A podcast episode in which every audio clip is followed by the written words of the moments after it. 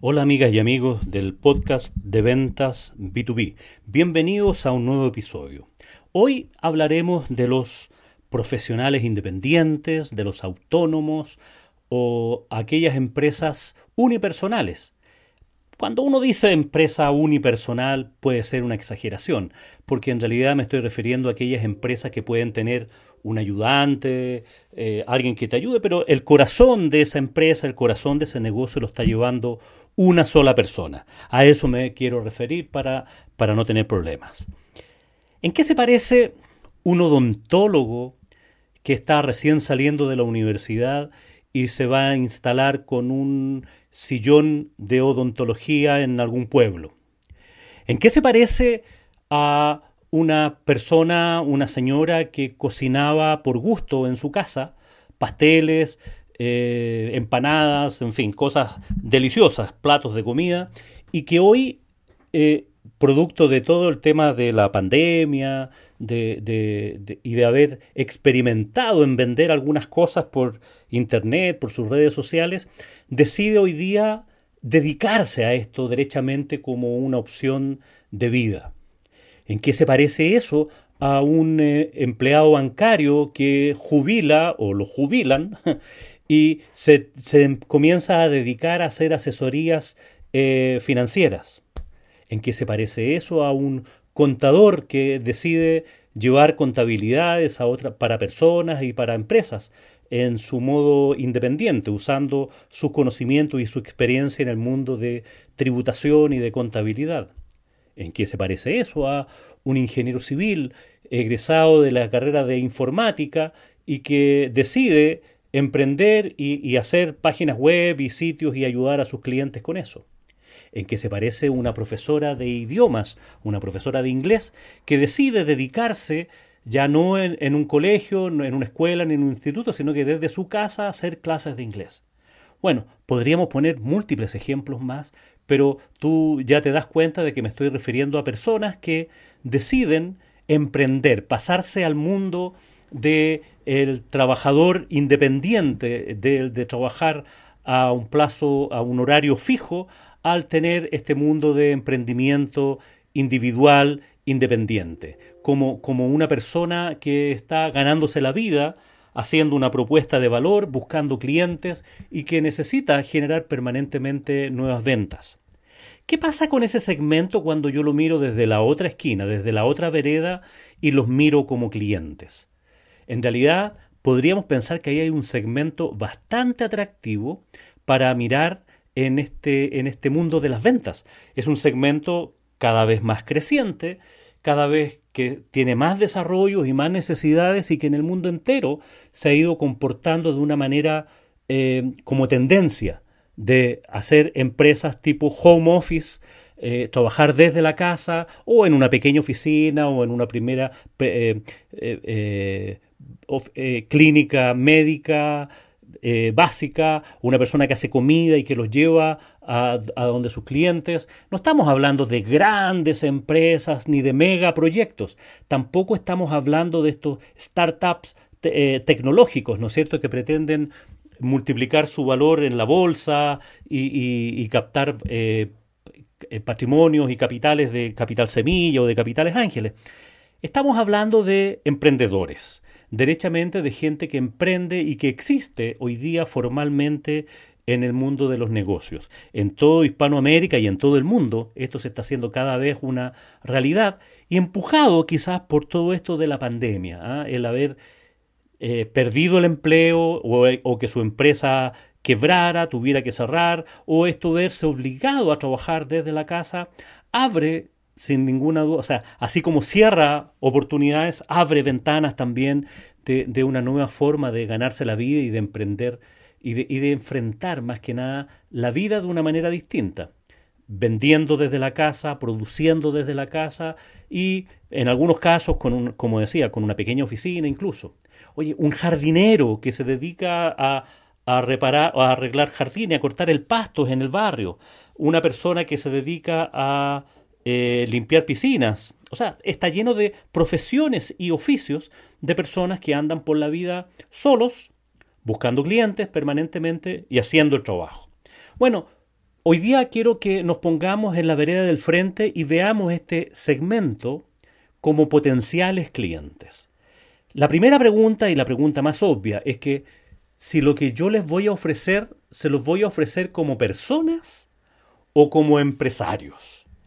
Y, y ese es el gran, es la gran diferencia. Porque como persona estaríamos enfrentados en el mundo B2C, ¿no es cierto?, del negocio al consumidor final, donde las teclas de decisión, de decisión como ya la hemos visto, funcionan mucho por, por emociones, por, eh, por eh, algo si me gusta, si me sirve, cómo capto con eso eh, otras cosas que tienen que ver no con un negocio en particular, sino que como yo como usuario. Y estamos hablando de un par de zapatillas, de, un trago, de un auto, de placeres, en fin, de, todas aquellas cosas que están dirigidas hacia el consumo masivo, donde el, el cliente final es una persona. O lo debemos tratar como en el mundo B2B, como ya que son empresas, tienen RUT, probablemente hicieron em, una declaración ante impuestos internos y declaran hoy día como, como personas. y puede ser como sociedades o como eh, sociedades unipersonales, en fin, dependiendo del país, cuál sea la consideración que tienen que hacer. No estoy hablando de personas que van a boletear honorarios. ¿ah? Esta persona que se contratan esporádicamente como freelancers para otros y que, y que están boleteando. Estoy hablando de personas que derechamente se constituyen como empresa. Aunque esa no es la razón de fondo para hacer esta distinción, sí es una buena forma de mirar por qué a esa persona lo motiva el crearse como empresa frente a, las autoridades del mundo de impuestos, ya que ese, ese puede ser una señal muy clara de que efectivamente quieren ser emprendedores, quieren formar una empresa. En algunos casos puede ser derechamente una empresa unipersonal, o sea, el mismo trabajo que yo hacía ah, con boletas de honorario, ahora lo voy a hacer con el root de una empresa. Y hay una razón eh, básica ahí. Es probable que el tipo de clientes que tienes, cuando las empresas contratan a otros, contratan a terceros, les complica el que sea una persona y que no tenga facturas como empresa ya que tienen que justificar por qué lo pagan como honorario, ya que en muchos países, incluyendo el nuestro, en Chile, cuando hay una habitualidad en el cobro de boletas de honorario, eh, se les exige ya ciertas eh, obligaciones como empleador. En cambio, si tú estás facturando como empresa, hay ciertas responsabilidades que se trasladan a la empresa. Entonces, por eso, esa es una razón fundamental de por qué hay personas que se constituyen como empresa en lugar de seguir y podrían seguir de por vida haciendo sus asesorías, haciendo sus páginas web y sencillamente a cambio de como comprobante de prestación del servicio hacen una boleta de honorarios o en este caso estamos hablando que hacen una factura. Ese solo hecho ya da una señal clara de cómo está mirando esta persona su futuro como emprendedor. En realidad tiene ya puestos no tan solo un pie, sino que los dos pies y su cuerpo entero en su emprendimiento. Ya quiere que le, que le funcione. Por lo tanto, ya está pensando como emprendedor, ya está pensando como empresario. Por lo tanto, la necesidad detrás de su necesidad eh, obedece a un razonamiento como empresa, más que un placer personal, más que a una necesidad personal como empresa. Obviamente son seres, es la misma persona físicamente, pero en su cerebro, en su modelo de decisiones, cambian ciertas teclas. Vamos a ver algunos ejemplos de productos o servicios que les podríamos vender a estas personas que están emprendiendo o que son empresas unipersonales. ¿Qué necesitan estas personas? Por una parte, necesitan un soporte administrativo, alguien que los ayude con el tema administrativo. A la persona que cocina, a la persona que corta el pasto, a la persona que es odontóloga.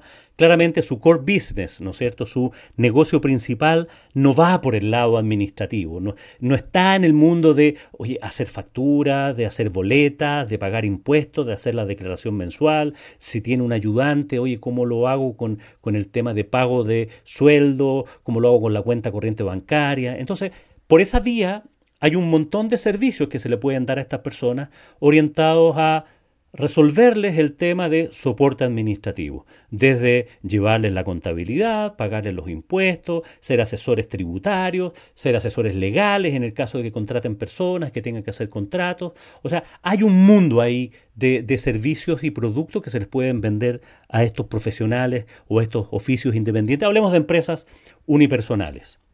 Por otro lado, estas personas, otro, otra de las necesidades clásicas que tienen, fuera de su core business, eh, tiene que ver con actividades de venta. Entonces estas personas necesitan tener una página web, necesitan tener servidores, necesitan tener un dominio, necesitan tener una imagen corporativa, necesitan tener en algunos casos un CRM para que ellos puedan vender y hacer un seguimiento a sus ventas, necesitan tener eh, algún software de, administrativo que los ayude a mantener su, su visibilidad respecto a sus ingresos y sus egresos. O sea, necesitan generar una cantidad de actividades relacionadas con la venta. Y ahí podemos ofrecerles servicios en, de, informáticos, en el desarrollo, de conectividad.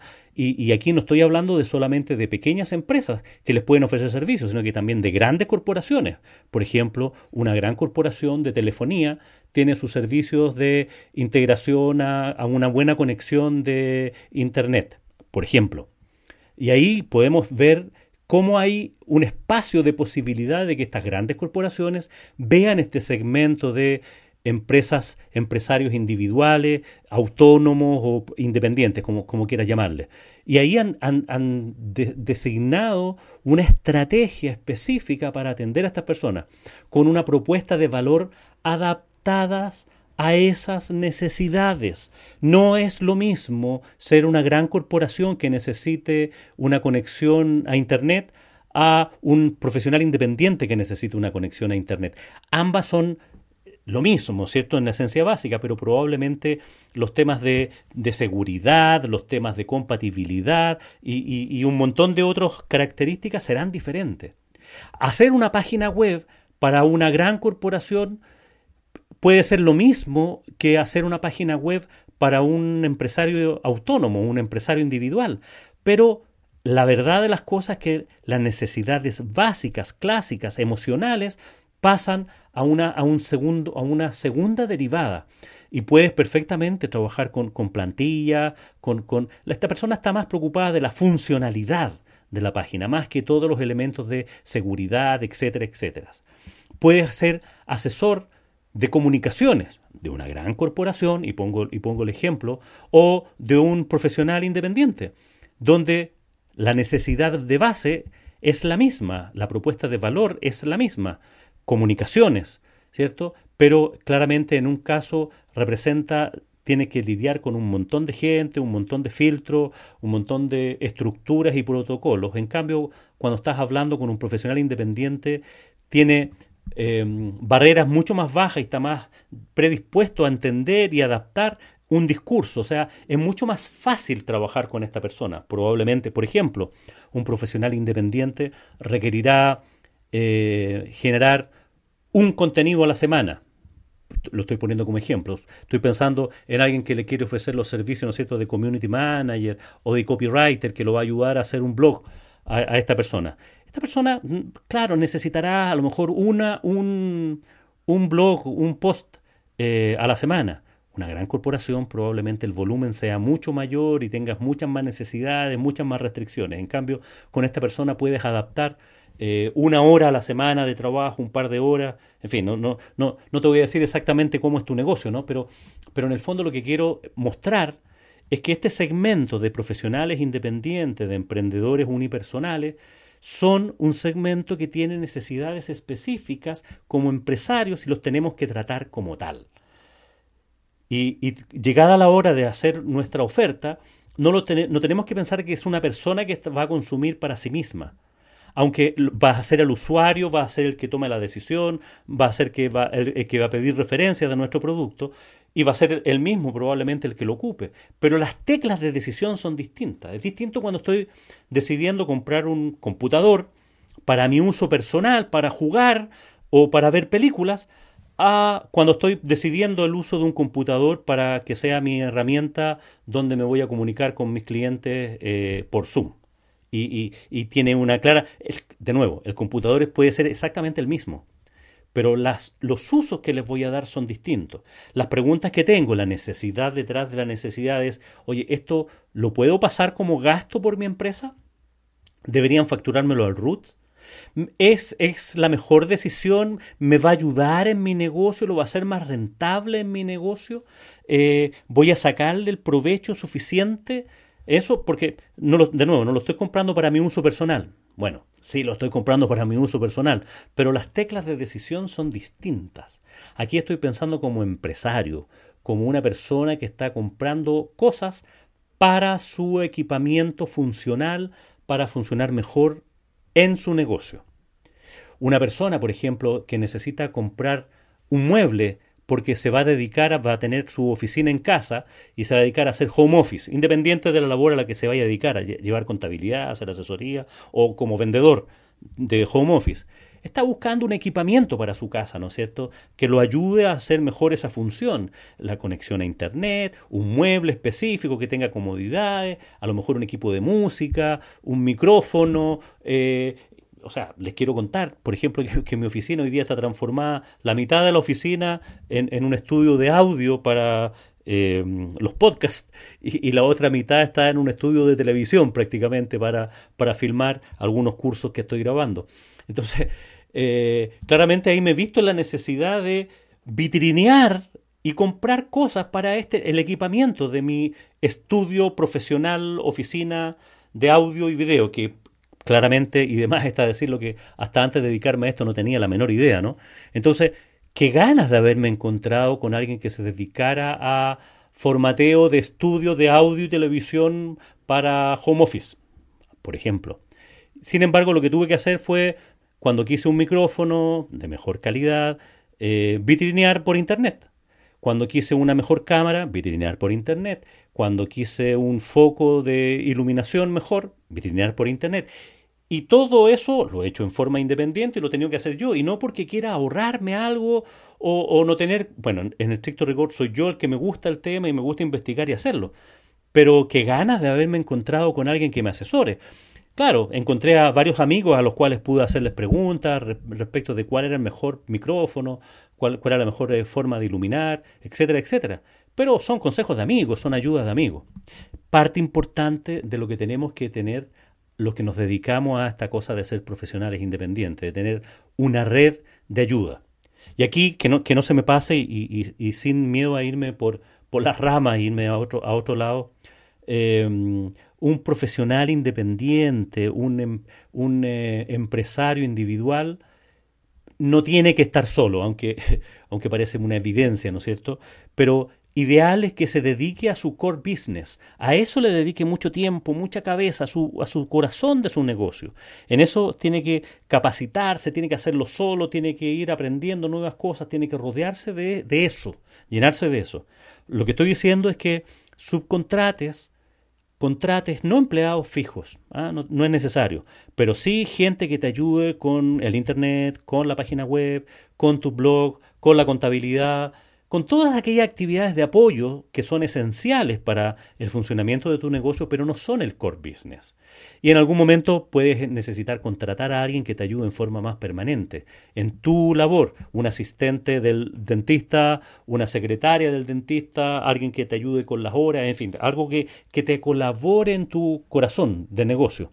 Pero si no es necesario, no contrates en forma fija ni a un contador, ni, ni a una eh, persona de TI, ni a un publicista, ni, ni a nadie. Contrata todo esto a agencias y a personas que andan por la vida, al igual que tú, en la otra vereda, buscando como, como segmento a este, a, este, a este mundo de los empresarios individuales. También andan como empresarios individuales. Hablemos un rato de precio, de, de, del valor. Eh, usualmente se hace una caricatura de que los micropymes o los empresarios individuales no tienen dinero para invertir en nada. Eso es cierto. Eso es cierto. En general, los que nos dedicamos al mundo a trabajar con nuestros conocimientos, con nuestras habilidades, eh, no tenemos capital detrás, no tenemos un capital de trabajo importante, pero tampoco lo menosprecies, ¿ah? tampoco lo mires así. Entonces, si le vas a vender algo a este, a este tipo de personas, construye una propuesta de valor adaptada a este tipo de perfil de clientes. Y no tiene que ver con si tiene o no tiene dinero, sino que tiene que ver con que espera una propuesta de valor que se adapte a sus necesidades. Mira qué, qué cosa más novedosa estoy diciendo. O sea, ofrécele algo que se adapte a sus necesidades. Entonces, por ejemplo, si te dedicas a construir sitios web, y ya te dije, no es lo mismo hacer un sitio web para una tremenda corporación que para un profesional autónomo. Entonces, puedes construir una propuesta súper estandarizada, pero para esa persona le resuelves un gran tema. Puedes tener plantillas para hacer páginas web para empresarios independientes, donde tengan las típicas, ¿no es cierto? Quiénes somos, tener eh, algunas fotos y algunas de sus ofrezas, de sus ofertas que, ofrecemos, hacer un e-commerce, eh, etcétera, etcétera, eh, unas formas de pago, ayudarlo con eso. Y eso debe tener un precio, sin ninguna duda. No estoy diciendo que lo regales, pero cóbrale ese precio por eso que estás construyendo. Y, si logras hacer de eso un proceso de fabricación de páginas web para profesionales independientes o para empresarios unipersonales, puedes generar un tremendo negocio en que donde probablemente no ganes mucho margen ¿ya? Porque no vas a vender pocos de esos, sino que vas a vender muchos, vas a ganar más por rotación. Vas a vender muchos de esos sitios y les puedes dar mantención. Eh, véndele la oferta completa, véndele, no tan solo véndele el sitio web, sino que dale el hosting, dale sus correos y dale una mantención mensual y lo puedes tener como cliente de por vida si le cobras un precio razonable para hacer la mantención del sitio, para cambiar un par de fotos al mes, para, para publicar un par de artículos al mes. No lo dejes solo. Y ahí tienes una propuesta, a lo mejor a un precio menor al que cobras por hacer uno al año para una gran corporación, aquí puedes hacer cinco al mes para pequeños emprendedores, para pequeñas empresas, para empresas unipersonales. Por ejemplo, si te dedicas a llevar contabilidades, no le cobres poco, cóbrale lo que es necesario, pero de acuerdo a sus actividades. Ten un precio base por la cantidad de facturas que emite, por la cantidad de personal que tiene, si es que tiene personal, y cóbrale esa tarifa y lo vas a tener fiel toda la vida y darle, y, darle más de lo que te está pagando. Cóbrale un precio razonablemente bajo que para esa persona le sirva porque acuérdate que está emprendiendo. No le regales, no, no permita, no hagas, no regatees, no, no entres en esa pero ten una propuesta de valor que a esa persona le sirva. Esa persona no necesita una tremenda oficina donde estés ubicado. sigo hablando de llevar las contabilidades, porque no te va a ir a ver nunca. Por lo tanto, no le cobres esa parte a él. Esa parte cóbrasela a aquellos que necesitan tener seguridad porque son una empresa internacional y necesitan responderle a no sé quién.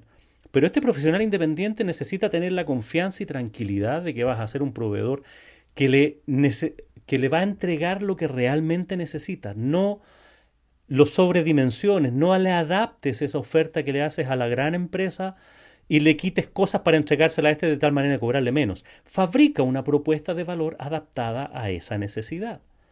No, no, no le des vuelta, o sea, no pienses que te, que te va a regatear. Obviamente, todos en este mundo, y particularmente ya que estamos hablando ahora de los emprendedores eh, unipersonales, eh, vamos a querer pagar lo menos posible. Pero ese menos posible tiene que ver con un límite que tiene que ver con que realmente nos sirva para nuestro negocio. Eh, nadie quiere pagar de más, pero sí quieres pagar algo que, por, lo que realmente tengas una recompensa, una utilidad funcional, una utilidad em, emocional, algo que te dé la tranquilidad de que estás siendo un buen proveedor, un proveedor confiable para ese segmento de clientes. Em, en fin, podríamos hablar muchas más cosas, pero lo que me interesa es que, que, ahora quede claro que estas empresas unipersonales hay que tratarlas como empresas. Funcionan con las teclas de empresas. Probablemente te vas a encontrar que todas las decisiones pasan por la misma persona. Quizás ese es el único cambio. No tan estructurado el proceso de compra eh, como en una gran empresa. Y de hecho, a veces estos profesionales independientes se dan más vueltas que lo que se dan en una gran empresa, dado que es más inseguro porque no conoce el tema. Entonces, invierte tiempo en darle confianza, muestra lo que, has hecho con otros, dale, dale confianza, dale seguridad de que tú eres un proveedor confiable. Y aunque estás en la vereda de enfrente, puede ser pequeño, grande, unipersonal, puede ser parte de una gran corporación.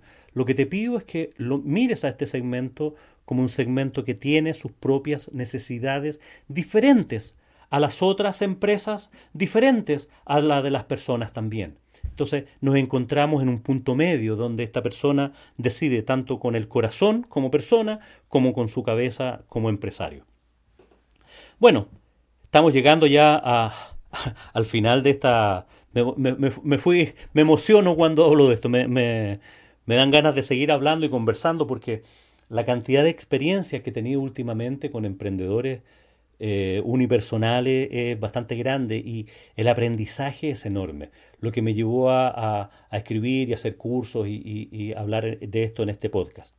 Espero que te haya gustado, que te haya aportado valor, si es que estás en la vereda de los emprendedores individuales o si es que estás en la vereda de los proveedores para emprendedores individuales, tiene, debería tener la misma utilidad. Nuestro objetivo en eh, nuestro podcast de ventas B2B es aportar valor a los vendedores, a los empresarios, a, todos aquellos que están en el mundo comercial. Así es que espero que te haya servido y una vez más me quedo atento a resolver tus dudas, tus inquietudes. Cualquier duda, cualquier inquietud puedes escribirme directamente a julio.mujica.einventas.com eh, que, que, va a ser mi sitio y mi correo desde ahora en adelante más, más permanente, ya que me voy a, estoy transformando Einventas en una galería de cursos de ventas online que ya vamos a estar lanzando las próximas semanas y te estaré contando, pero me voy a, arranchar, por decirlo así, en ese, en ese sitio web como parte de los contenidos permanentes. Me despido una vez más, esperando que tengas un muy buen día, que tengas una muy buena semana y por supuesto que tengas muy buenas ventas.